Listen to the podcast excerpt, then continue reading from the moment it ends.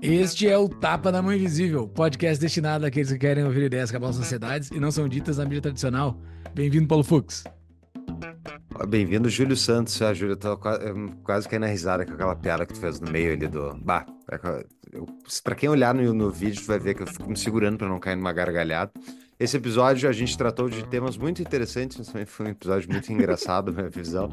E, e a gente falou então o trabalho do Gabinete da Liberdade, como coibir a atuação do Estado, especialmente no âmbito municipal, e iniciativas liberalizantes ao redor do Brasil.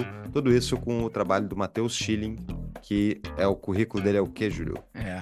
Esse episódio foi engraçado porque a gente fala do ente que apronta as mais loucas travessuras. É um episódio da sessão da tarde, que é o Exato. Estado. a gente fala com 300 episódios aqui. Tá. Matheus Schilling, um, um cara muito gente boa. Vocês vão ver aí no decorrer do episódio. Tem 25 anos, é advogado formado pela URGS. Foi diretor de eventos do Instituto Atlantis, coordenador local, sênior do Students for Liberty. Fundou o movimento contrário às ocupações da URGS de 2016 e, e, a Juventude do Novo do Rio Grande do Sul em 2018. Atualmente participa da UJL Rio Grande do Sul, é mentor do Instituto Libertas e aluno do Renova BR além de diretor jurídico do Ideias Radicais, diretor do Gabinete Liberdade, pré-candidato a vereador pelo Novo em Porto Alegre, sendo o autor da primeira lei do Código de Defesa do Pagador de Impostos no Brasil. Muito legal. E o TAP é um oferecimento da DBI Contabilidade que descomplica a sua vida junto ao Estado brasileiro, né? Então, se você quer empreender no Brasil, está em dúvida de como, enfim, empreender, como seguir a legislação, Faça uma consulta gratuita, bata um papo lá com o pessoal da DBI. E se você quiser contratá-los, é só falar que vieram através do Tapa para ganhar quatro meses até o primeiro pagamento e ainda a isenção de honorários para abertura da sua empresa. É só procurá-los no contato arroba dbicontabilidade.com.br ou no Instagram arroba dbicontabilidade. E se você se interessou por algum assunto citado no decorrer do episódio, é só entrar nas notas do episódio, ficam lá no, no site do Tapa, que é tapadamãoinvisível.com.br. Lá na primeira página, lá tem um link deste episódio. Você vai lá e consulta tudo. Entre eles, entre os links, estão, está o link do próximo episódio de livro, que é A Ética da Liberdade. Nós vamos seguir lendo ele, já fizemos o primeiro episódio, vamos seguir lendo. Que livro maravilhoso, Ética da Liberdade, de Murray Rothbard. Entre lá, adquira seu livro, ou os livros indicados pelo Matheus, ou todas os, as páginas que nós indicamos aqui no decorrer do episódio. Era isso, Fux? Quando, isso, quando entra pela Amazon, a gente ganha um rebatezinho. Ah, é, quando entra pela Amazon ali, o nosso linkzinho, a gente ganha uma beira. Não tá? É isso aí. Era isso, bora para o episódio. Bora. Seja muito bem-vindo, Matheus Schilling. Valeu, cara, por aceitar o nosso convite. Ah, muito obrigado, eu que agradeço o convite de vocês.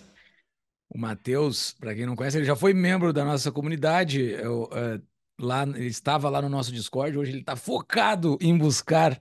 Ele já, ele já vai contar o que, que ele está fazendo. Mas o Matheus, eu acho que eu nunca tinha te visto pessoalmente, né? E daí, historinha Forrest Gump.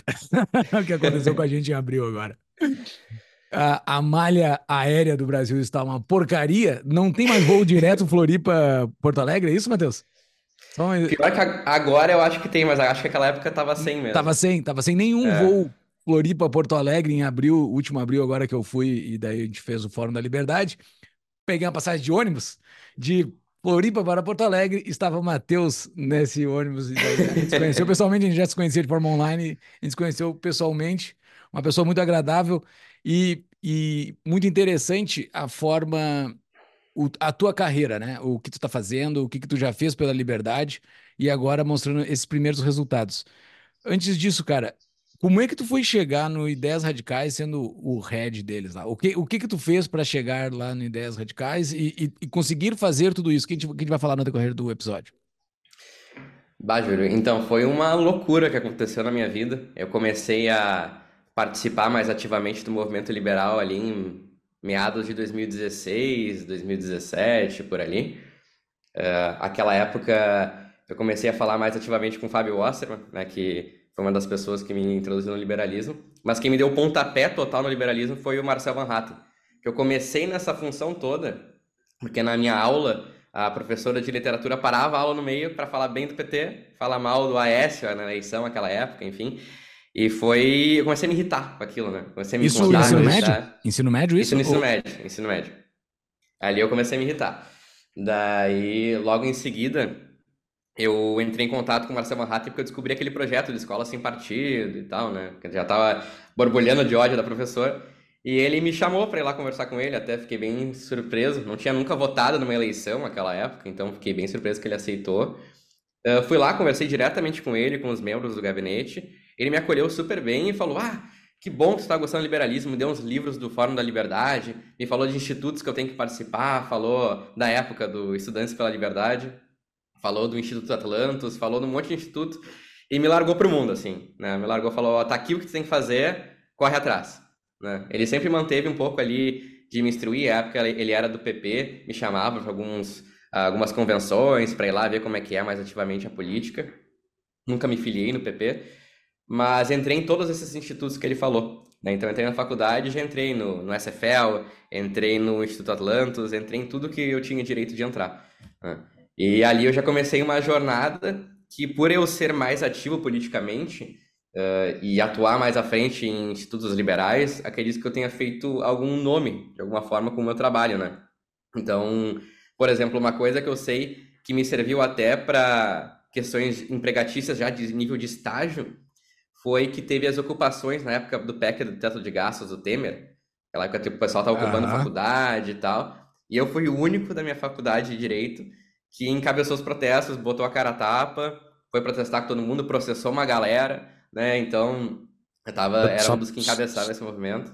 Só para deixar claro, tu foi protestar contra os caras que queriam impedir o teto de gastos Isso. aprovado. Ah, tá. Perfeito, perfeito. Não, foi protestar. é, deixar Isso claro, qual né? faculdade que era? Foi a URGS. A URGS. É, a URGS. Faculdade É. de Direito da URGS. Puta que pariu. É difícil. Ah, né? foi inacreditável.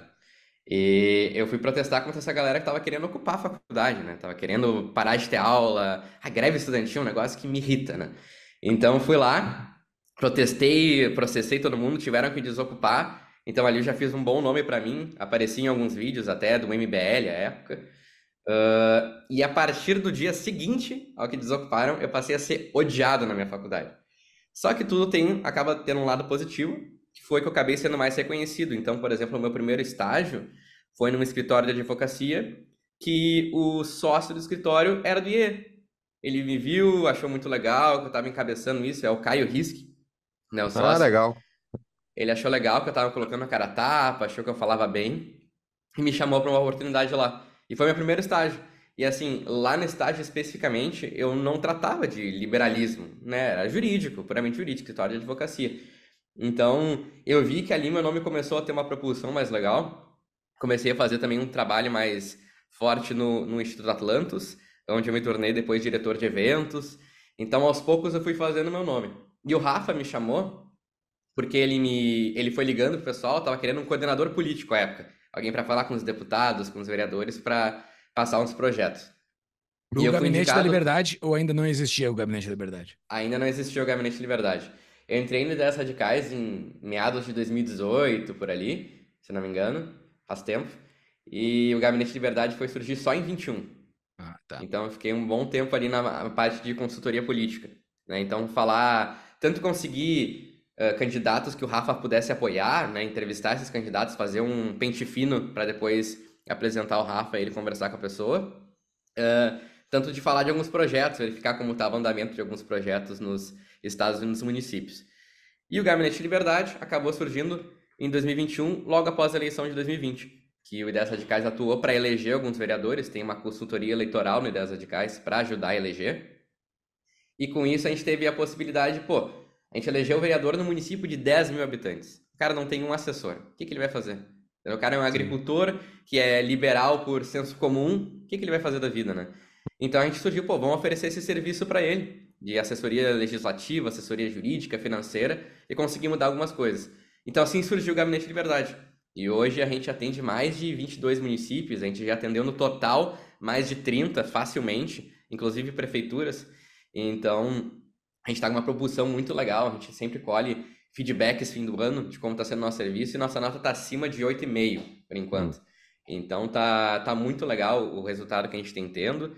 E, enfim, acho que dá para discorrer um pouco melhor aqui ao longo do episódio. Boa, legal, muito bom esse teu, teu passado e é, é, é muito interessante ver, né? Ah, a gente, eu não sei se a gente fez algum episódio, Júlio, sobre liderança aqui no Tapa. Tu lembra? Bah, não, cara. a gente- É Como um é que a gente assunto que passou a gente isso, fala né? bastante, né? Pois é, tu vê, o trabalho que o Marcel fez contigo foi o trabalho de um líder. É isso que um líder faz. Ele identifica possíveis pessoas que têm capacidade de transformação e atua em cima, né? Não é que ele te ensinou, ele viu que tu tinha potencial e te deu munição para tu seguir a tua jornada. Corre E isso lá. tem resultados. aqui assim. É, Corre exato. Tô Isso é o contigo. trabalho, é o trabalho do líder, tá ligado? E é, é impressionante, mais um, enfim, A uma gente qualidade falou sobre esse tema passando no SFL, né? Nos episódios que a gente já fez sobre o SFL, porque o SFL provavelmente foi bastante importante para ti. Tu falou rápido dele, né? Mas eu imagino que foi bastante importante para as tuas conexões ao redor do Brasil. Nossa, demais. O SFL, ele foi muito importante, principalmente naqueles eventos de treinamento que ele fazia em São Paulo, enfim, que ali tu fazia um, um networking inacreditável, conhecia uma galera, conhecia muita gente lá. E o SFL tem, inclusive, notações até hoje do pessoal dando palestra de fundraising, eh, de como fazer um pitch. Então, foram eh, palestras que me moldaram, né? Conheci pessoas que me moldaram, palestras que me moldaram. Inclusive, Paulo, isso que tu falou do Marcel, só para poder escorrer Uhum. rapidinho, Uh, o Marcel, ele é até hoje esse estilo meio de paizão, um cara que acolhe todo mundo independentemente do, de quem for. E a gente acaba não vendo isso com muitos deputados federais, a galera um pouco mais arrogante, né, um pouco mais fechada. E o Marcel, ele é numa abertura assim inacreditável. Tu pode chamar ele no WhatsApp e trocar um papo muito tranquilo. O Marcel é continua a mesma pessoa desde que eu conheço ele, assim, muito gente boa. É, Legal. de fato, É, é eu, isso mesmo. Eu trabalhei na campanha do Marcel de 2014 e é o mesmo Marcel, assim. E é, enfim, é bem legal ver isso. Mas vamos lá, Matheus. Ah, tu comentou do Gabinete da Liberdade, né? Isso aí, explica mais, assim, qual é, qual é o objetivo exatamente de vocês e também a, a funcionalidade, assim. Por exemplo, esses vereadores, essas prefeituras, eles pagam do bolso do ser do, do, do funcionalismo público, sai do bolso do funcio- funcionalismo, não. Ah, da estrutura pública sai o valor? De onde é que vai o valor para vocês? Então, a, a gente recebe os vereadores que pagam do bolso deles, né? Então, do salário Hum. deles, a gente não recebe nenhum dinheiro público, é tudo do bolso deles. E esse valor, a gente consegue fazer um valor competitivo porque ele é subsidiado pelos nossos doadores. Então, o Hum. pessoal doa para ideias radicais, ah, às vezes até com o princípio de ajudar o Gabinete de Liberdade, e a gente abate o preço que a gente cobraria normalmente, sendo subsidiado por esses doadores. Então, por isso que a gente consegue fazer um preço para atender um vereador de uma cidade de 5, 10 mil habitantes, né? Legal, É, legal. então, E, assim, gente... e conta mais aí do gabinete, então, esse tipo de medidas que vocês tomaram desde o início. Então, ah, o gabinete a gente atua só com vereadores alinhados ideologicamente, né? Então, ah, centro-direita, direita, liberal, conservador, anarcocapitalista, assim, são os vereadores que a gente atende, né? A gente não oferece nenhum serviço para a esquerda, obviamente. Ah, a gente consegue. E uma coisa interessante de trabalhar com esses vereadores é que a gente acaba pegando esses vereadores mais centro-direita, meio senso comum liberal, e transforma eles de direita. Porque a Hum. gente, além dos projetos que a gente faz, eles perguntam, pô, como eu voto com isso? O que que tu acha desse projeto? E a gente dá toda uma análise para eles ideológica, técnica, que eles falam, putz, tem razão. E começam aos poucos a migrar para a direita. Então a gente está tendo um resultado muito positivo com isso. Uh, mas a gente atua basicamente com. uh, a gente analisa os projetos de lei que chegam, né? E pode ser projetos de lei, pode ser fiscalização, olhar o orçamento, a gente analisa tudo que chega pra gente, faz uma análise técnica e uma análise ideológica. E além disso, a gente propõe projetos de lei para ajudar a trazer mais liberdade para aquele município, mais desburocratização. Então, por exemplo, um dos nossos cargos chefes que todos os vereadores pedem é o revogaço, né? Revogaço, eu Hum, acho que é nossos cargos mais famosos, que a gente analisa todas as leis do município e propõe, pô, tem que revogar essa, tem, essa aqui tem que manter, essa aqui é difícil. Então a gente analisa todas as, toda a legislação do município. E aí eu tenho um dado interessante, que é de todos os municípios que a gente já trabalhou, nós revisamos mais de 100 mil leis. 100 mil leis. Meu A gente propôs muitas para, desde revogação integral, né, aquele, aquela lei completamente inútil, eh, e inútil eu digo até no sentido, ah, o dia da reza polonesa, que existiu o dia da reza polonesa. Não sei como é que é uma reza polonesa, mas Tá, mas deixa eu fazer um parênteses aí. Qual é o problema de ter o dia da reza polonesa? é que o problema do dia da reza polonesa é que às vezes essas legislações elas prevêem ah, alguma necessidade de algum evento. Então esses eventos acabam envolvendo dinheiro público de alguma forma e a gente acabando com esse tipo de dia comemorativo, a gente acaba prevenindo esse tipo de coisa. Então, os dias comemorativos por si só, não tem problema nenhum, porque os caras gostam de fazer e tá tudo bem, não gera, não gera resultado nenhum. Ah, é mais uma lei, mas é uma lei inútil, não faz diferença na nossa vida. Então, quando é uma lei que fala, ah, as despesas decorrentes dessa lei servirão de, enfim, uh, para criar eventos, blá blá blá. Então, esse tipo de coisa a gente toma um pouco mais de cuidado. Porque quando tem qualquer coisinha que gera um pretexto para um gasto público desnecessário, a gente já acende um alerta. Né? Então, esse tipo de lei, a gente propõe a revogação, por exemplo. Uh, e tem leis completamente. Assim, de, de, absurdos que a gente vê, a gente acaba encontrando mais em códigos que a gente revisa. Então, por exemplo, existe o Código de Posturas, que é uma legislação do município que prevê tudo que rege o município no sentido do empreendedor, né? Qual alvará tem que ter, para onde, quem tem que tirar, uh, como é que funciona para posto de gasolina, como é que funciona para farmácia, tá tudo numa legislação bem grande que se chama Código de Posturas. E a gente acaba revisando muito esses códigos de posturas. Todo município, tem, via de regra, assim? É tem coisas, tipo, por exemplo, a gente revisou um agora que ele tem algumas questões corporativistas de não permitir a abertura de algumas farmácias. Então, não, não é, por exemplo, é proibido farmácia 24 horas no município. Porque tem um cartel de farmácias no município que não deixa que esse tipo de farmácia exista. Então, esse tipo de coisa a gente tenta uh, verificar um pouco mais, até coisas nada a ver. Né? Por exemplo, nesse mesmo município, era previsto que o sal de restaurantes tem que ser do tipo sachê, não pode ser aquele tipo de mexer, né? Não, não, ele não pode abrir por cima, é o que estava escrito. Assim, nada a ver. Uma pausa no nosso episódio. Se você é empresário ou gestor, descubra como vender mais, otimizar o lucro, gerar riqueza e liberdade para o seu negócio através de técnicas e ferramentas de gestão utilizadas em centenas de empresas de sucesso. Os mentores da Capital Upgrade são executivos experientes que fizeram a Jequiti sair de 20 milhões para 500 milhões de reais de faturamento. Capital Upgrade já impactou positivamente mais de 18 mil negócios com eventos e formações online sobre gestão financeira, comercial, processos, cultura, liderança e expansão, além de oferecer mentorias individuais. Visite tapadamainvisível.com.br barra capital ou use o QR Code na tela, que está aparecendo aqui embaixo, para avançar na sua jornada de gestão. Voltamos ao episódio. Não, imagina o cara, Matheus, ali, ele deve ter ido comer num restaurante e caiu a, o topo do saleiro, dele chegou assim, Ah, boa tese. vou dessa. chegar na, na câmara agora, vou propor proibir essa merda? Ela não conseguiu convencer os caras. Eu vou me vingar do mundo. Eu vou me vingar do cara que não torceu bonitinho a rosca. Ô, É ô Matheus, inacreditável. toda cidade tem esse código de posturas? Via de regra, a maioria tem? A maioria tem. Eu julgo assim, as cidades que não têm são cidades muito pequenas que acabam absorvendo o código de posturas de outras cidades. O que, Uhum. em tese, é ilegal, mas acaba acontecendo na vida real. Porque é uma cidade, por exemplo, que surgiu a partir de outra, né? Teve aquelas Aham. cisões de cidade, então acabou não tendo essa legislação e só absorveu. Eh, mas sempre tem, sempre tem. E versa sobre tudo, né? Eh, alvará para ambulante, onde ambulante tem que ficar, onde não pode ficar, assim, absolutamente tudo. Até como age fiscal. Tá, mas espera aí. Isso é no código de posturas que entra essa questão das farmácias, por exemplo? Uh, pode ter legislação específica, mas as questões de horários de funcionamento, via de regra, geralmente é código de posturas. Posturas, que loucura isso. Eu me lembro quando eu fui na, a última vez que eu estive na Alemanha, ah, eles tinham uma proibição de comércio, acho que era, em- eu tava, quando eu estava em Hamburgo, não sei se é nacional, mas em Hamburgo, eles tinham uma proibição dos comércios ao domingo. Não podia abrir nada no domingo. Só que tinha um lugar que podia abrir, que era o aeroporto, por causa que era voo internacional e tal. Então, adivinha, o aeroporto tinha crescido absurdamente, que era onde ficavam as Virou um lojas shopping. abertas. Então, assim, eu fico pensando, bom, eh, vocês já me falaram mil vezes que na Alemanha os caras são bem estatistas também, surpreendentemente, mas, tipo, eh, então toda, toda cidade tem esse código de posturas e ali dentro são regulados os horários de funcionamento comercial, é isso? Isso, regula todo o funcionamento de empreendimento, via de regra ali. Pode surgir alguma lei específica que algum vereador fez porque não quis mexer no código de posturas, porque é mais difícil de alterar o código de posturas.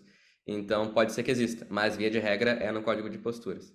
Não, eu só queria saber, Matheus, tem mais alguma coisa ah, do Gabinete da Liberdade que tu acha que seria legal da gente explorar aqui? Uh, a gente tem uma atuação de advogados bem interessante que a gente anda tendo agora, é uma atuação jurídica. Assim, Hum. tem algumas conquistas do Gabinete de Liberdade que eu acho legal de se fazer, uh, que não são necessariamente liberais, assim, mas são de um âmbito jurídico bem importante. Então, por exemplo, uma das conquistas que a gente fez foi uma correção no IPTU, que a gente fez no município, uh, que, por exemplo, como é que funcionava no município? Tu comprava, tu tem um apartamento, o valor venal do apartamento, né, que é o valor que é utilizado para pagamento do IPTU, é de 100 mil reais. Daí tu vende apartamento por 200 mil. Daí a prefeitura atualizava de ofício o valor venal para 200 mil. Foda-se, atualizava de ofício, né? Uh, e daí teu apartamento passava a pagar o IPTU, a porcentagem, a partir de 200 mil reais, que era o valor venal. Só que o apartamento da tua frente, que é literalmente idêntico, tava com valor venal de 100 mil, que ele não tinha sido vendido. Era um apartamento mais antigo, não tinha sido vendido. Então acaba tendo essa injustiça tributária. Então o que a gente fez? Prefeitura não pode mais atualizar de ofício. Ponto. Então agora o cálculo, né, o valor venal, é só o cálculo que a prefeitura faz ali, até é previsto em lei esse tipo de cálculo. Uhum. Então só pode utilizar esse cálculo. E com isso a gente conseguiu baixar o IPTU de muita gente. E assim, não é nem questão de liberalismo, pagar menos imposto, é fazer uma justiça jurídica que acaba sendo uma redução de impostos para todo mundo. Ah, e isso a gente acaba tendo umas justiças muito boas e muito legais na cidade. Né? A gente e, teve. E... Não, só falar que isso é, isso é liberalismo, sim, porque é isonomia, é tratar o cidadão de forma igual, né? Isso. Estado de Direito. Isso, Mas exatamente.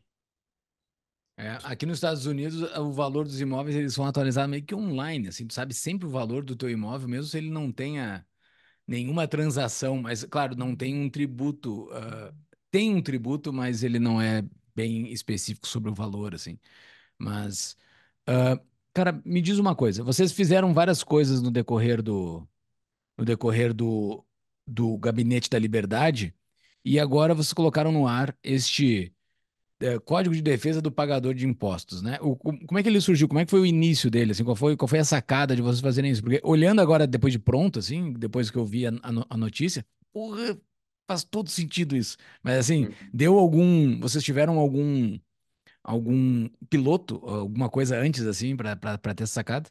Sim, a gente teve. É, eu me lembro que a gente estava atuando junto com o vereador e ele me falou de uma história que um eleitor chegou para ele e comentou.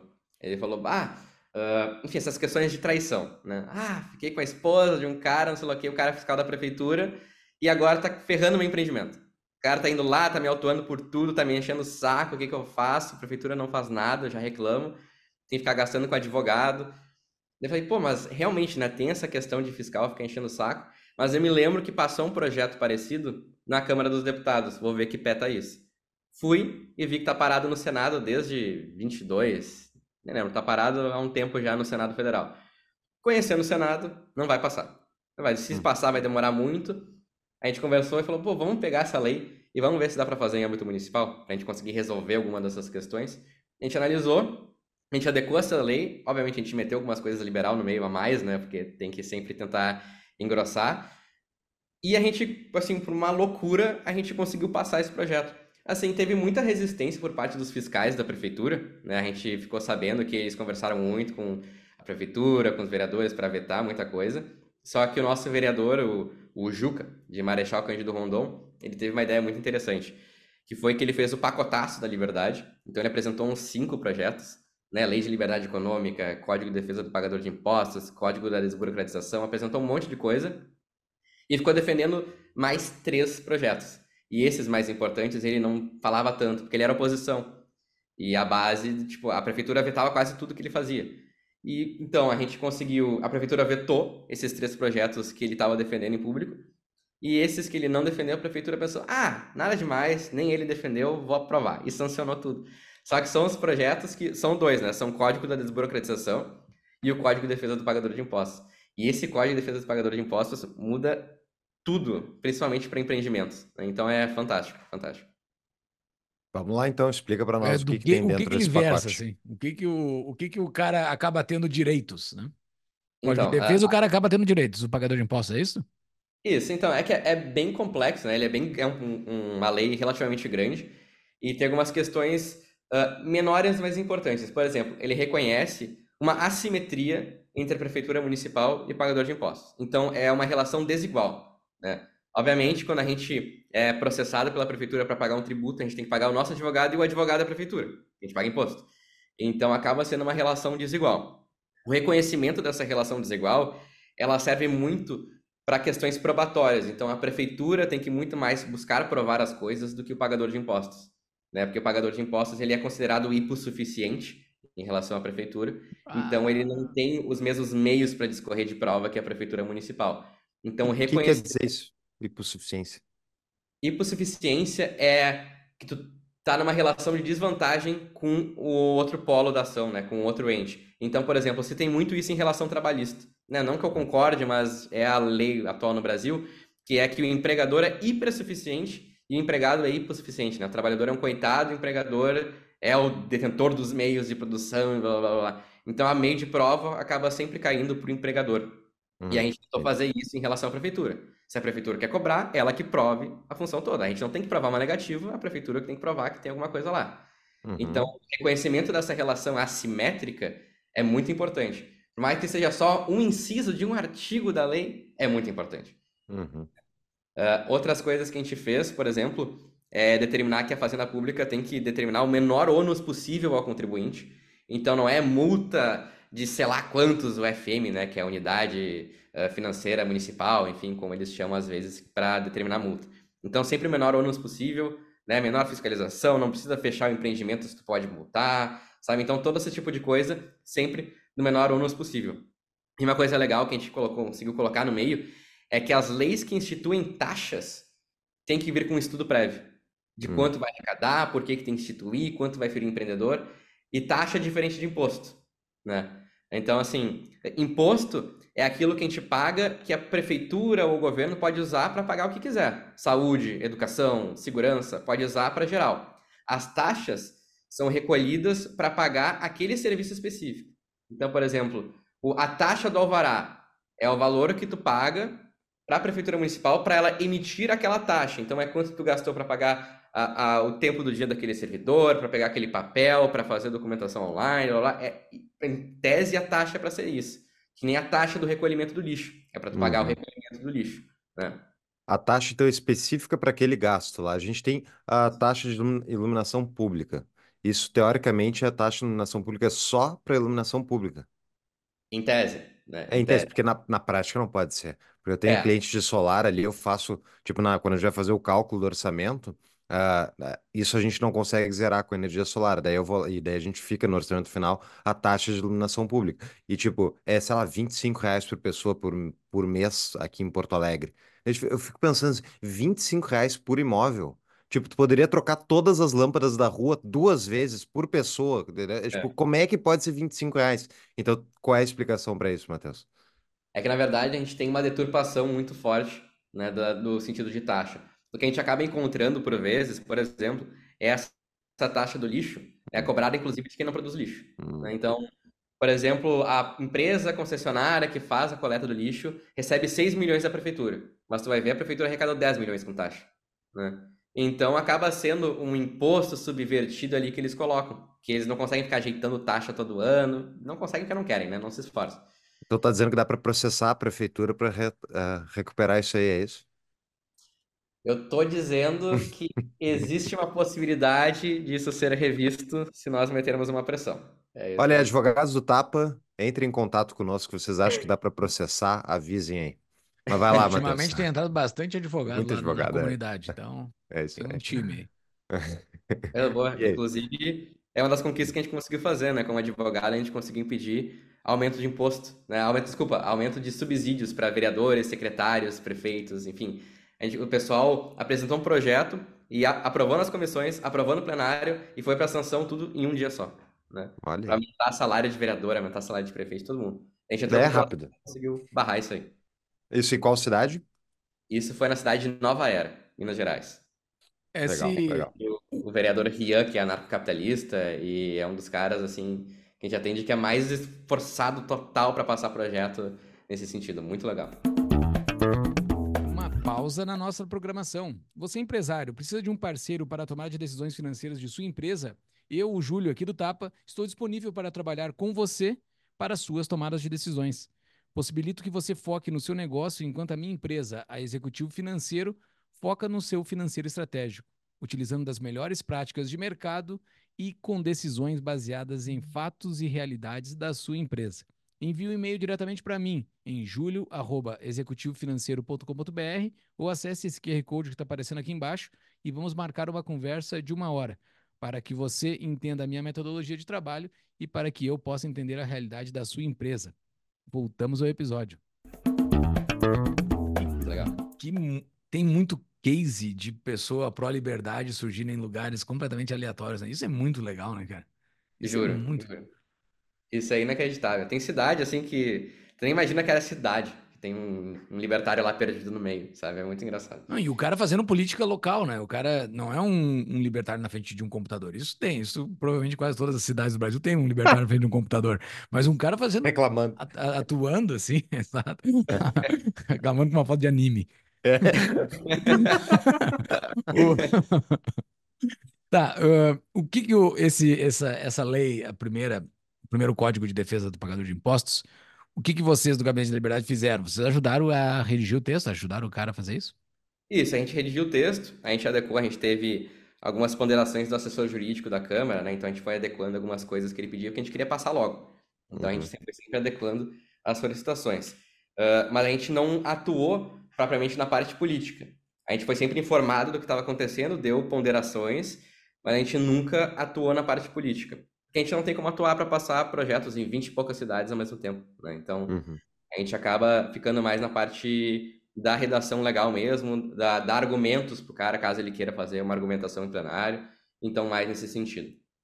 Uh... Eu tenho a pergunta sobre, sobre o fiscal, né? O fiscal, então, agora, ele não pode ir na, na obra ou, no, enfim, no, no estabelecimento do cliente, a não ser, do cliente, do pagador de impostos, a não ser que tenha uma denúncia, é isso? Então, tem que ter uma emissão de uma ordem de fiscalização. Né? Tu não pode, o hum. fiscal tá passando na rua, viu ali, ah, vou entrar aqui e vou fiscalizar. Ou, por exemplo, chegar do nada, que nem aconteceu, o cara, é um comedor de casadas ali, entra lá, entra lá no empreendimento do cara e vai atuar o cara. Não pode, né? Tem que ter uma ordem de fiscalização prévia. E uma outra inovação que a gente fez. uma mão na DARF e a outra no carinho.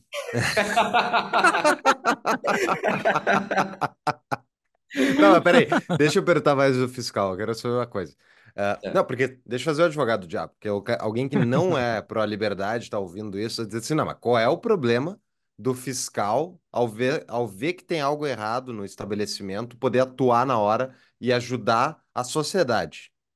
Sim. Tem casos de urgência que está na, na, legislação, que daí o fiscal pode entrar e autuar. Né? Não é uma violaçãozinha, uma mini coisinha que está lá, uma, um sal diferente no restaurante, né? Então, uhum. não é esse tipo de coisa, mas tem uma situação urgente, o fiscal pode entrar e fazer a sua fiscalização uh, maior.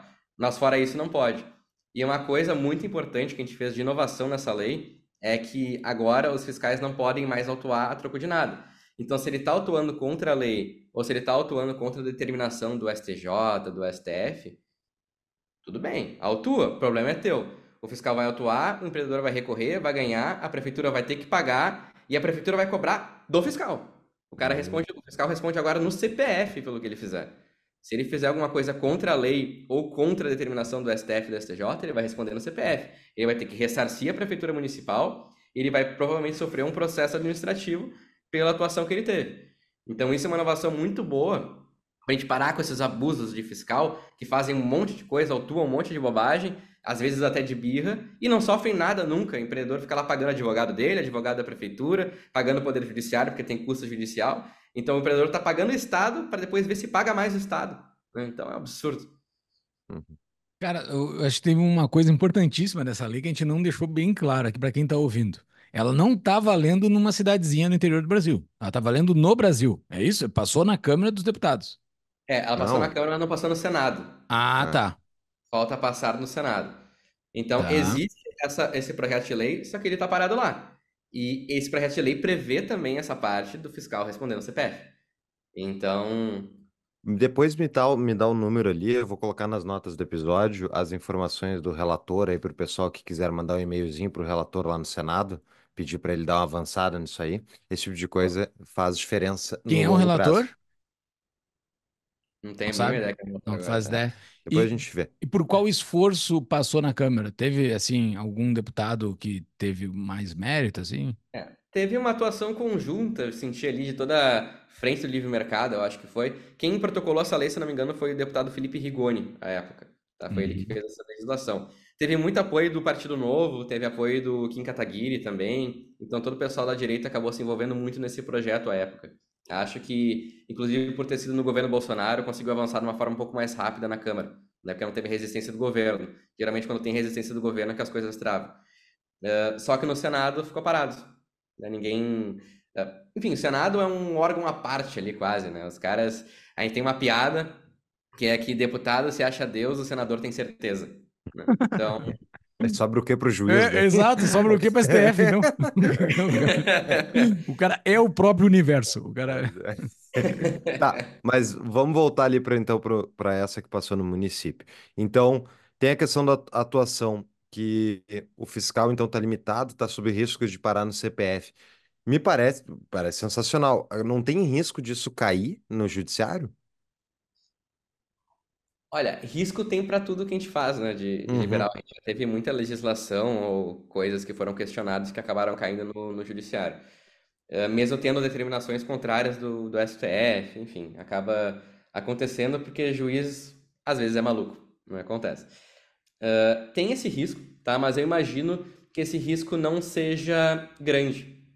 Porque esse tipo de situação do fiscal respondendo no CPF, ele é uma previsão que já existe para outras situações que não é necessariamente fiscal. Então, se tu tem algum tipo de dano, né, que a gente uh, no direito acontece muito, por exemplo, o, o Júlio está dirigindo um carro, o carro do Paulo que bate no meu carro. Eu vou processar o Paulo, porque o carro está no nome dele, não sei o quê, ganho do Paulo, ele tem direito de regresso, que a gente chama, né? Que o Paulo cobra esse valor do Júlio depois. Né? Entra com uma ação para cobrar. Então não é uma coisa que não existe. Ela já existe no direito particular, no direito privado. Agora é a gente adentrar com isso na administração pública especificamente. Né? Então imagino que uh, o judiciário não cause grandes problemas. Interessante. Muito bom, muito bom. Uh, esse dia de segurar a atuação do fiscal, eu acho sensacional. Agora, minha dúvida é se se aplica, por exemplo, aos fiscais do Ministério Público, do Ministério Público do Trabalho, essa É, máfiazinha aí. a gente não tem como aplicar tanto assim, né? A gente consegue só na da Prefeitura Municipal. Se a gente for entrar uhum. Ministério Público do Trabalho, e daí a gente entra em estadual, né? Até da União. Então é um pouco mais difícil. Uhum. Mas a gente começa pela Prefeitura e vai subindo, Claro. né? O que vai acontecer está tramitando federalmente, mas existem iniciativas para fazer isso local, porque tem como fazer o código dentro do município, né? Isso, a gente usou esse município como teste para ver qual a resistência que a gente teria dos fiscais, que são uma parte muito importante da prefeitura, né? Eles têm muita força, muito lobby. Servidor público, no geral, tem muito. Então, como a gente conseguiu, a gente já está apresentando em todos os municípios que a gente trabalha. Inclusive, tem um município aqui no Rio Grande do Sul, que é Constantino, que já está aprovado e está aguardando sanção.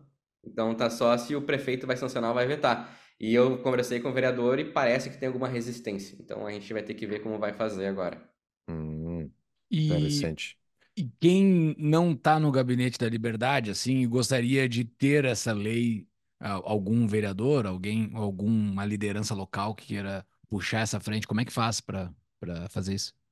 É, as pessoas geralmente tem alguns vereadores que entraram em contato comigo para pedir essa legislação. Eu marquei reuniões para, obviamente, fazer o um merchan, né, oferecer o nosso serviço nós também, por óbvio, a gente nunca nega oferecer esses projetos de lei. Uh, o Rafa também é muito da ideia, pô, a favor da liberdade sempre. Então a gente distribui esse projeto para quem precisar. Né? Agora a gente está fazendo, inclusive, uh, uma adaptação desse projeto para nível estadual. A gente vai ofertar aos deputados do Novo nos estados, para eles analisarem com a assessoria deles especificamente e protocolarem. Então a gente já está pensando em subir. Né? Tem o Código Municipal, agora a gente tentar fazer o estadual, vamos ver se vai dar certo também. Legal, muito bom. Tá, mas vamos lá. A gente está então. ah, vocês estão em mais ou menos 20 municípios hoje com o Gabinete da Liberdade. Isso, uns 23 municípios por aí, a gente está atuando agora com o Gabinete de Liberdade. Tá, e tem- a gente tem audiência aí do Brasil todo. Se alguém aí da nossa audiência quer conectar vocês a um vereador local, enfim, como é que eles fazem? É, ah, o ideal seria falar com esse vereador, né, comentar sobre a gente, que a gente oferece esse tipo de serviço que a gente tem resultados muito bons, porque a repercussão que teve desse código não foi só da atuação do vereador, né? A gente conseguiu contato com Gazeta do Povo, com o Instituto Mises, então a gente está conseguindo fazer essa repercussão toda. Uh, e acho que isso é importante para os vereadores também ouvirem, né? Que é, claro. se dá público, ótimo. Uh, então, falar, falar isso E, obviamente, tem meu contato no Instagram, só passar, tô sempre respondendo por lá, a gente marca reunião, bem tranquilo. E é um serviço que a gente tem muito retorno de todo mundo que usa. Então, todo mundo que usa adora. Quem deixa de usar o Gabinete de Liberdade é por uma coisa, que é quando se torna presidente da Câmara e consegue uns seis assessores, uns oito hum. assessores. Então, acaba parando de usar, às vezes, por isso, que aconteceu com o município, por exemplo, conosco. Uh, mas tem vereadores que, inclusive, permanecem com a gente, mesmo tendo um monte de assessor, que é o caso de Lavras, de Minas Gerais, que foi eleita presidente da Câmara, teve direito a vários assessores. E a gente trabalhou conjuntamente com esses assessores para reformar regimento interno, uh, reformar algumas questões de determinação de honrarias, né, que estava muito maluco. Então a gente é uma palavra ruim para liberar ouvir, mas a gente regulamentou. Né? Não, regular tipo... o Estado, eu sou totalmente a favor. então a gente fez esse tipo de modificação. E a gente está sempre trabalhando uh, de forma a trazer menos empecilhos ao pagador de impostos. Sempre, sempre. É, e como é que está essa demanda por vereadores mais da liberdade? Ou, enfim, eu não sei se chega esse, esse termo no interior do Brasil ou se é mais direita mesmo. E tu enxerga se tem essa, se direita realmente representa mais liberdade para esse pessoal no interior ou não? Surpreendentemente, tem uma galera do interior que é assim, se consideram às vezes liberais, libertários. Né? A gente tem, obviamente, pessoas que são de direita, normal, mas tem pessoas que são liberais, que quando eu converso com elas, elas me citam Rothbard, me citam Mises, me citam não sei o quê. Então, é um, um, papo bem legal de se ter, que são pessoas que acabam, por estar no exercício da vereança, estudando mais, são pessoas mais empolgadas. Então, lê um monte de livro, participa de uns grupos de estudo, tem uma galera mais empolgada mesmo. E um nome que eu gosto de citar é o Guilherme, de Crucilândia, Minas Gerais, que é uma cidade que é minúscula. E o Guilherme é um cara que está cada vez mais se instruindo nessa questão do libertarianismo. Então tá, tá tendo um, um, estudo bem mais forte nesse sentido. Ele me liga direto para a gente conversar sobre alguns assuntos. Então muito legal. Assim, galera do interior tá realmente tendo esse tipo de coisa. Isso é, é incrível. O, o, o, quanto, o quanto se espalha através da internet, né? Uh, o sinal. Fala, Júlio, que eu tenho outras é o... perguntas. É, eu tenho outras aqui. E, mas tem o pessoal que é mais direitoso, assim, que não é libertário. Uh... Ah, tem, né? Sempre tem. A gente atendeu uma vereadora já que queria colocar. Como é que era? Acho que era essas coisas meio fim do pronome neutro e não sei lá o quê. Uhum. Nas escolas e tal. Que a gente entende, né? É tranquilo, só que tem umas violações constitucionais ali, infelizmente, para o município, para uhum. fazer nesse sentido. Uh, então ela acabava tendo sempre um mais de direita acabava sendo sempre mais de direita. Né? Mas a gente não tem qualquer problema com isso, porque na dúvida a gente não tem nenhum medo de falar com o vereador. Falar, pô, isso aqui tá fugindo um pouco, não é necessariamente isso, né? Vamos uhum. tomar um cuidado. E a gente não tem problema com isso, de dar o toque pra pessoa. Né? Ele te chama de comunista e vira as costas. Uma breve pausa na nossa programação. Eu, Paulo Fux, procuro empresários interessados em entender os números do seu negócio se defender do Estado brasileiro dentro da lei, aumentar a rentabilidade da sua empresa. Meu foco é ajudar você a se proteger do Brasil e a crescer o seu negócio. Acesse proteusassociados.com.br para conhecer mais sobre a empresa e entre em contato para uma consulta gratuita diretamente com Paulo Fux. Ou para quem estiver nos assistindo, pode usar esse QR Code que aparece aqui na tela. Voltamos ao episódio. Uh, Matheus, tu vai ser candidato a vereador, isso é público? É público, é público. É. Então faz o teu elevator pitch aí, teu, a, vende o teu peixe, especialmente para os pessoal de Porto Alegre que ouve o Tapa, que é a segunda cidade que mais ouve o Tapa. A primeira é São Paulo, uh, mas avisa, fala pessoal aí por que, que o pessoal tem que te conhecer mais, enfim, acompanhar Ele o teu é trabalho. pré-candidato, né? Tem Pré-candidato. a legislação aí, usa a legislação. Ah, o Xandão já vai ouvir, vai me pegar agora. Exato. então, eu, além da atuação que tenho no Gabinete de Liberdade, de fazer esses projetos, né, já sei onde atuar, o que fazer, o que pesquisar, o que trazer para o nosso município, o que revisar e todas essas questões de burocratização, a gente acaba tendo uma expertise maior por esse trabalho que a gente fez nos últimos anos nos municípios. Então, uh, tenho muito conhecimento a respeito desses assuntos. Isso sem contar que eu sempre fui incisivo e atuante contra a esquerda em qualquer lugar. Né? Então, para mim, o maior exemplo é essa questão de ser contra os, as ocupações do teto de gastos na faculdade. Porque eu fui eleito, na minha faculdade, tem aqueles trotes e tal, eu fui eleito o senhor simpatia da minha turma, né? Porque eu era amigo de todo mundo, eu tava bem com todo mundo. Passou esse período, ninguém falava comigo. Ninguém. Eu perdi todo mundo que eu falava na faculdade, fiquei excluído, e nem por isso eu parei de seguir aquilo que eu acreditava que era certo. Nem por isso parei de defender a liberdade, nem por isso parei de defender os direitos dos estudantes de irem estudar, né? Do pessoal ficar ocupando aquelas bobagens lá. Então, eu nunca me deixei desvirtuar do caminho ou ter medo do caminho por conta do que poderia acontecer comigo. Pô, a gente já trabalhou no Gabinete de Liberdade para enfrentar a máfia de ônibus. Então, a gente acaba que, às vezes, alguns vereadores sem medo de colocar o CPF nas denúncias, a gente coloca o nosso. Então, a gente não tem medo dessas coisas. E eu nunca tive medo. Então, obviamente, tem as preocupações por lidar com o âmbito municipal, tem muito essa questão corporativista, mas é bater de frente e aos poucos a gente conseguir reformar as coisas, como a gente já tem conseguido reformar em muitos municípios que a gente achava que a coisa nunca ia mudar na vida. A gente está conseguindo passar o Código de Defesa do Pagador de Impostos, entende? Algo que a gente nunca imaginou que iria acontecer. Então, esse tipo de atuação, estou processando o PT, né? Estou processando o Haddad, estou processando uma galera. Ah, é? Conta mais. Tô processando. O Haddad estou processando porque ele ficava postando aqueles vídeos no Ministério da Fazenda de promoção pessoal, tocando violão, essas ah, coisas. Justo. Na página do é, Ministério da Fazenda. A página do Ministério da Fazenda. Pô, e a da Secom, a Globo News. Juro. Daí... A Secom deles é privada, eles estão privatizando o Estado. e tem um processo que eu estou atuando que é contra o Partido dos Trabalhadores e contra o Zé Cabaleiro, aquela banda. Né? Que é... Zé Cabaleiro é um cantor, né? É, é um cantor, é um cantor. E é um processo muito específico, mas muito interessante, porque a gente está tentando criar uma tese nova. O que, que uhum. aconteceu? Um município pagou com dinheiro público o Zé Cabaleiro para fazer um show num festival que estava acontecendo. O Zé Isso antes da eleição presidencial, tá? Na época de pré-campanha da eleição presidencial agora. Na época, o Zé Cabaleiro fez apoio ao Lula, fez o L e não sei o que, fez um monte de coisa nesse sentido. E a gente processou. Por quê? Porque se a, pre a, prefeitura, quando contrata shows, ela não tem que fazer licitação. Ela escolhe um artista e paga. Acabou. Escolhe quem quiser. Então isso pode servir de pretexto para a prefeitura contratar artistas alinhados com algum candidato da prefeitura, pagar com dinheiro público para fazer campanha antecipada. Pelo amor de Deus, né? Então a gente está processando justamente para ter essa tese. Tu vai receber dinheiro público antes de campanha eleitoral para fazer show? Tranquilo, mas não vai declarar apoio a nenhum candidato. Uhum. E ele declarou no show ou ele declarou na vida dele? Assim? No show. No, no show. show. No próprio Parou show. No show pra falar mal do Bolsonaro e fazer o L, entendeu?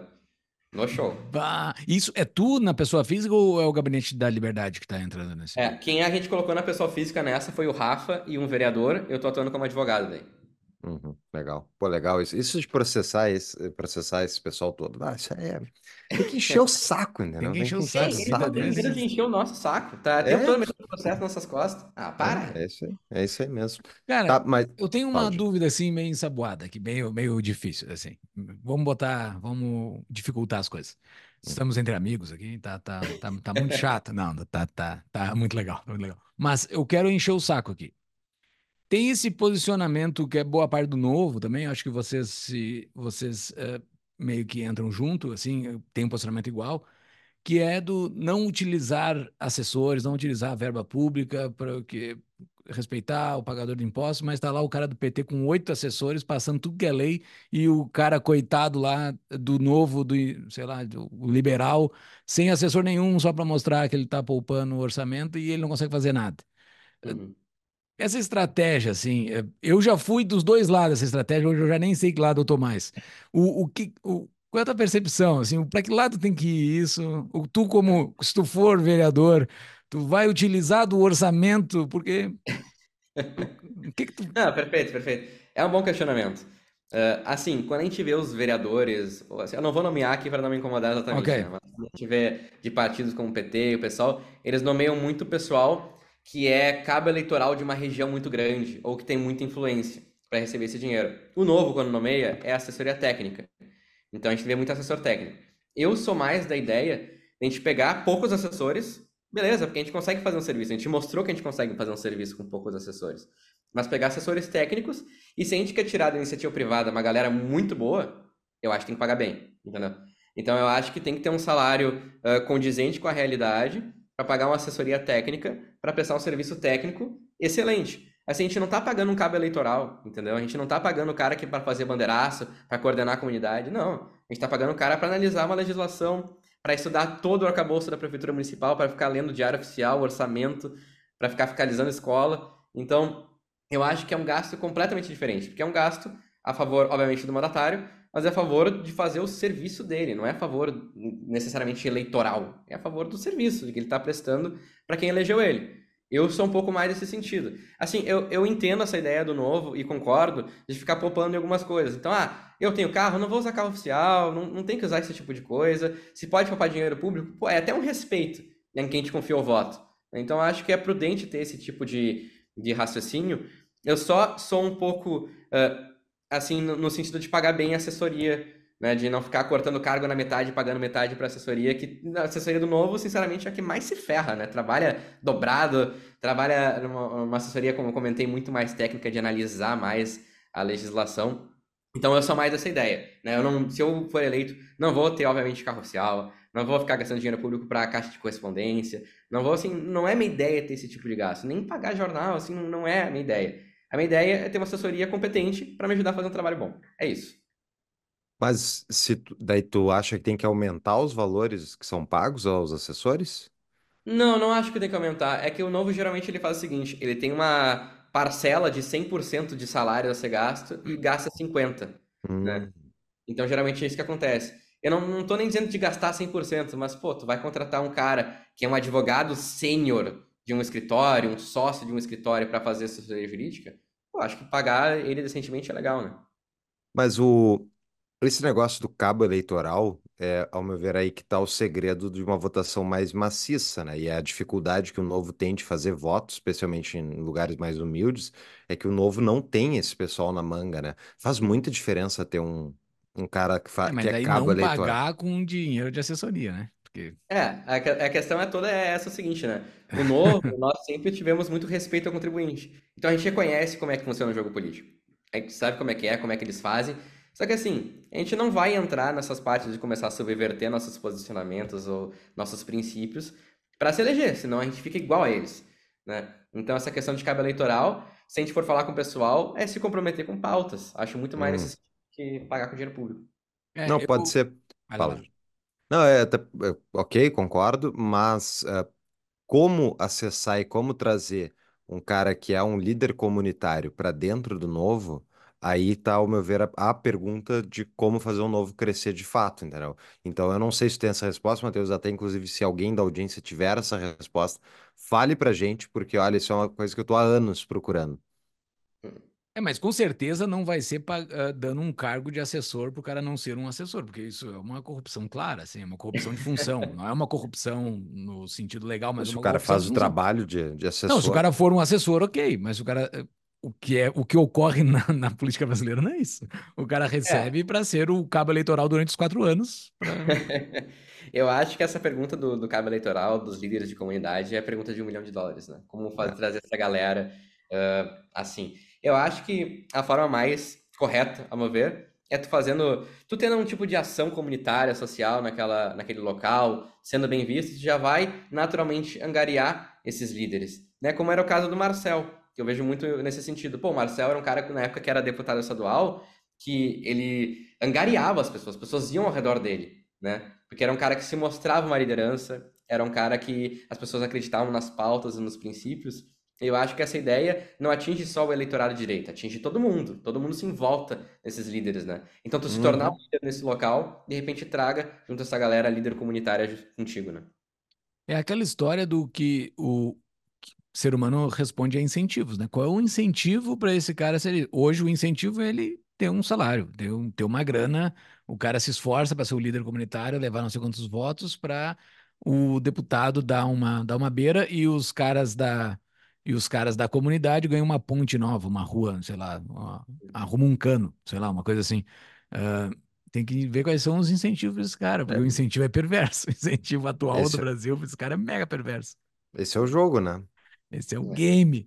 Ah, cara, tem Uh, tem alguma outra lei de destaque que vocês estão passando? Hoje o esforço de vocês está bem para esse código ou tem algumas outras coisas andando? Olha, a gente tem várias legislações que a gente acaba atuando, né? As mais famosas são, acaba sendo esse Código de Defesa do Pagador de Impostos, tem o Código da Desburocratização, a Lei de Liberdade Econômica.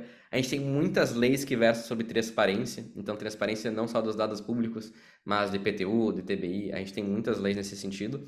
E uma lei que a gente conseguiu fazer que é legal é a lei que a gente está chamando de pagamento digital, né? Que é, por exemplo, tu pode pagar os impostos com cartão de crédito ou com Pix.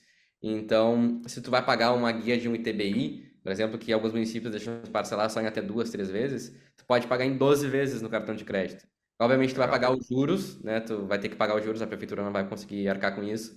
Mas tu pode parcelar quantas vezes tu quiser, porque a prefeitura ela recebe o valor integral na hora, dependendo da maquininha, ou depois de 30 dias. Então, hum.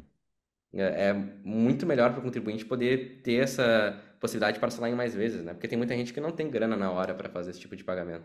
E tem negócio surgindo em torno disso, né? Porque, Sim, verdade. É, porque como o cara não consegue parcelar, o cara parcela no cartão do cara, paga, paga à vista e segue pagando pro cara lá do cartão de crédito. É. Tem, tem, de tudo surgindo. O melhor é que muitas vezes essas guias aí tem que pagar o negócio, tem que pagar no banco do Estado, ah, aquele banco Rissultos, e é só na agência tal. É tipo, é para infernizar a tua vida ter que ainda lidar com o banco público. Não basta ter que pagar o imposto, entendeu? Ou ir numa é, lotérica. Meu Deus do céu, que não, até existe ainda. tá, uh, Júlio, não sei se tem mais alguma pergunta, senão vamos para patrões. Bora, patrões. Pergunta do Free and Capstan.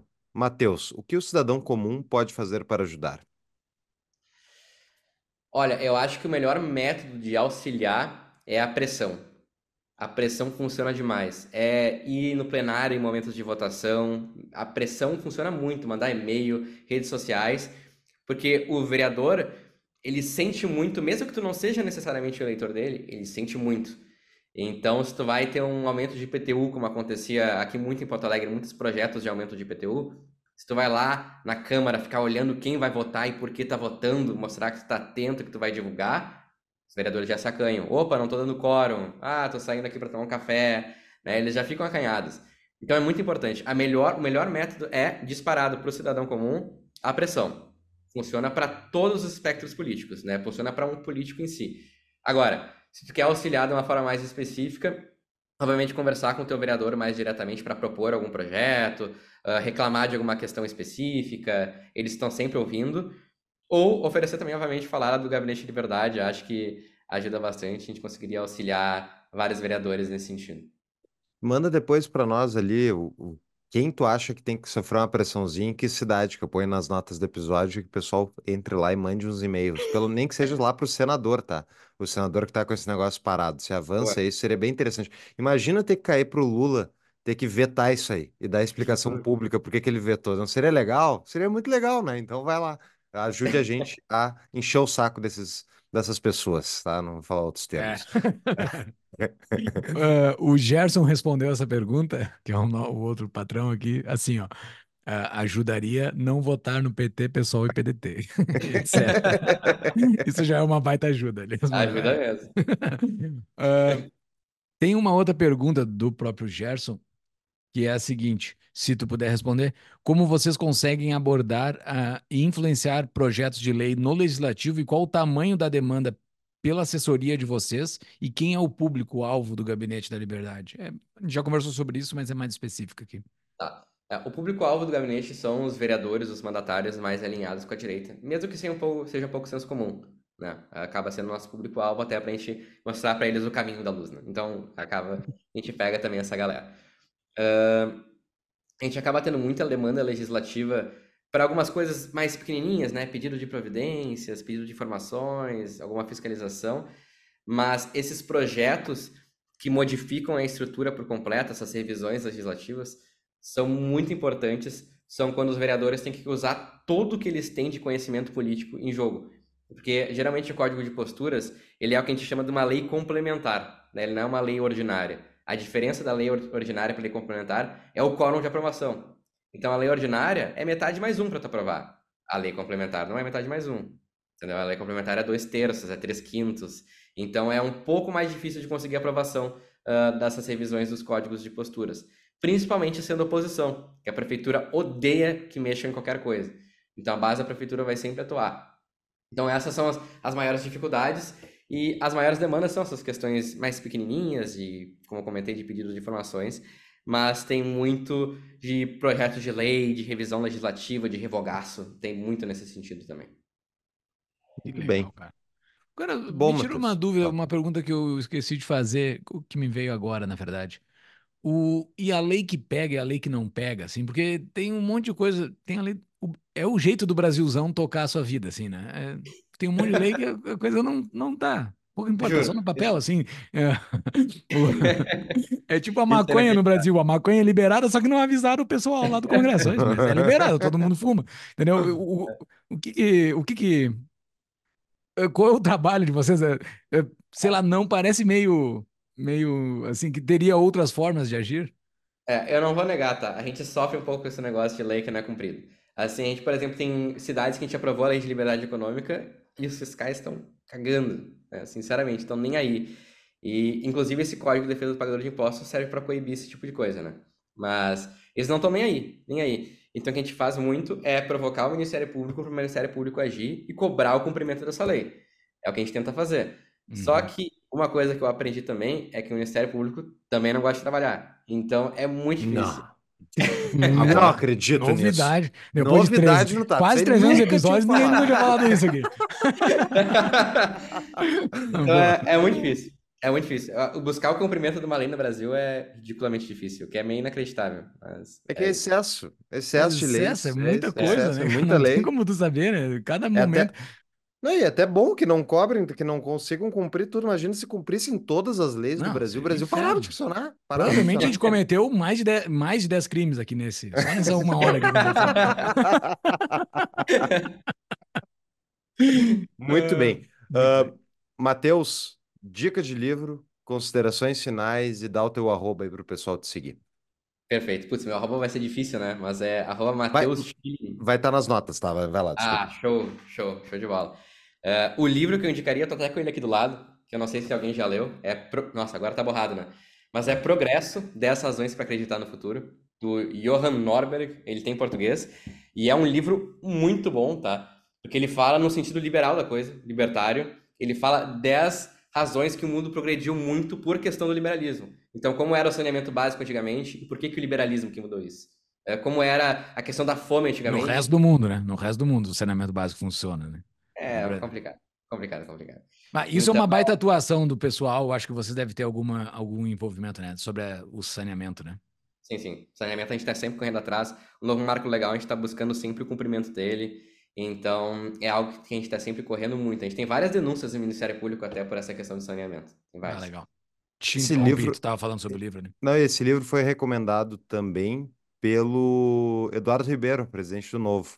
Progresso, 10 razões para acreditar no futuro. É isso aí. Ah, vai lá, Eu desculpa. Acho muito legal. Acho muito legal. Inclusive, tem uma parte nesse livro aqui que é é interessante porque ele fala de uma modificação que teve, acho que foi no arroz, não lembro, alguma modificação genética de, de algum grão nesse sentido, agora me esqueci, que nos municípios, tipo, nos municípios não, tô com município na cabeça agora, nos países tipo Índia, uh, tinha muita fome e com essa modificação conseguiu o plantio uh, desses grãos nesses locais e conseguindo proliferar de uma forma melhor uh, e conseguiu matar muito a fome nesses lugares. Só que veio essa galera meio Greenpeace da vida, esse pessoal mais metido ambientalista e não queria mais esses grãos geneticamente modificados. E acabou que teve a, a progressão que estava tendo da diminuição da fome, teve um estancamento por causa dessa galera. Então tem esse livro fala em questões estatísticas até disso, então é bem interessante, bem interessante. Show. Essa galera e... mais conhecida como os biodesagradável. Ou melan melancias, né? Exatamente. Melancias. Uh, mas, Matheus, considerações finais. Ah, perfeito.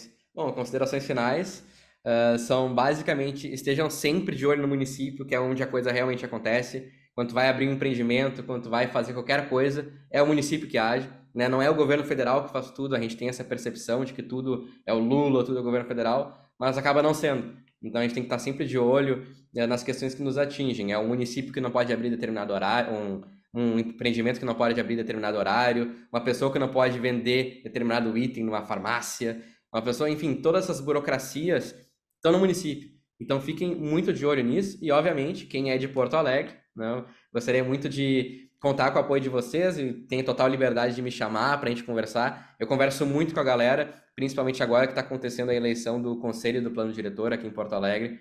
Eu converso muito com a galera sobre plano diretor, mobilidade urbana. Então, eu estou sempre muito aberto a ouvir críticas, ponderações, elogios, né? E conversar muito com o pessoal. Uh, e é isso, essas são minhas considerações finais. Muito bem, então. Olha, parabéns pelo trabalho e muito legal. E tomara que o pessoal entre nas notas e mande os e-mails lá para o senador. E é isso aí, tem que fazer, tem que cercar eles, né, Júlio? Exato, tem que cercar. Sucesso para ti, Matheus, sucesso para todos os as pessoas pró-liberdade que estão metendo a mão no esgoto do Brasil aí, que é como Exato. o Gilson Marx fala, né? É, alguém tem que meter a mão no esgoto, então parabéns por estar tá fazendo isso.